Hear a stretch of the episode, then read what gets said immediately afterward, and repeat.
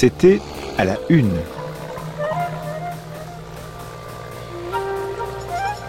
Le républicain français, mort de Marat, 15 juillet 1793. Hier, un journaliste que je ne connais pas annonçait la mort de Marat et un de nos collègues l'a prophétisé il y a quelques jours.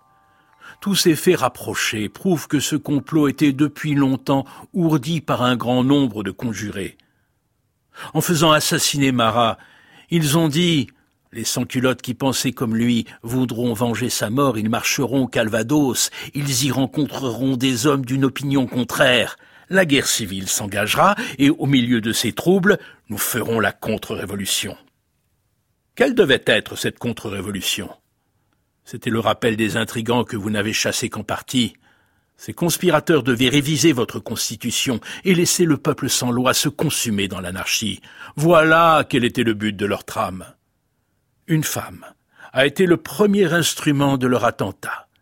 Cette femme, qui a porté le couteau dans le sein de Marat, m'a paru être une de celles qui, pendant la législature, vint solliciter M. Gadet en faveur des conspirateurs de Caen. Cette femme a l'audace du crime peint sur la figure. Elle est capable des plus grands attentats. Avec de l'esprit, des grâces, une taille superbe, on voit que son âme est atroce. Elle écrivit à Marat vendredi dernier. Votre civisme doit vous faire désirer de découvrir des complots. J'en ai de grands à vous dévoiler, je vous prie de m'entendre chez vous. Elle s'y présenta hier matin, elle ne put le voir. Elle y laissa un autre billet ainsi conçu. Avez-vous reçu ma lettre?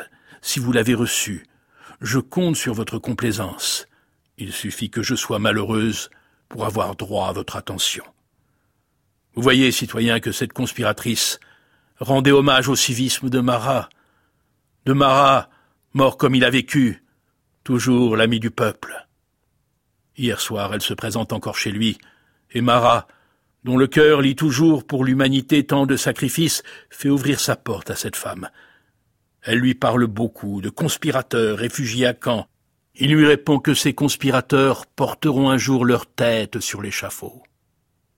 À ces mots, elle lui plonge ce poignard dans le sein. Marat n'a que le temps de dire Je me meurs. Sa domestique entre et fait un cri. On accourt. Cette femme audacieuse partait avec audace. On l'arrête. Elle pouvait s'assassiner. Elle ne l'a pas fait. Quand nous lui avons dit qu'elle porterait sa tête sur l'échafaud, elle nous a regardés avec un sourire moqueur. Elle compte sur le succès des complots ourdis à Caen, et sans doute, elle espère échapper au supplice. Mais, citoyens, ces complots seront déjoués. Ces attentats seront punis. Le peuple de Paris est debout et fait déjà trembler ses ennemis. Et j'ose dire qu'avant la fin de cette semaine, tous les ennemis de la Constitution seront arrêtés et que les plus coupables auront porté leur tête sur l'échafaud.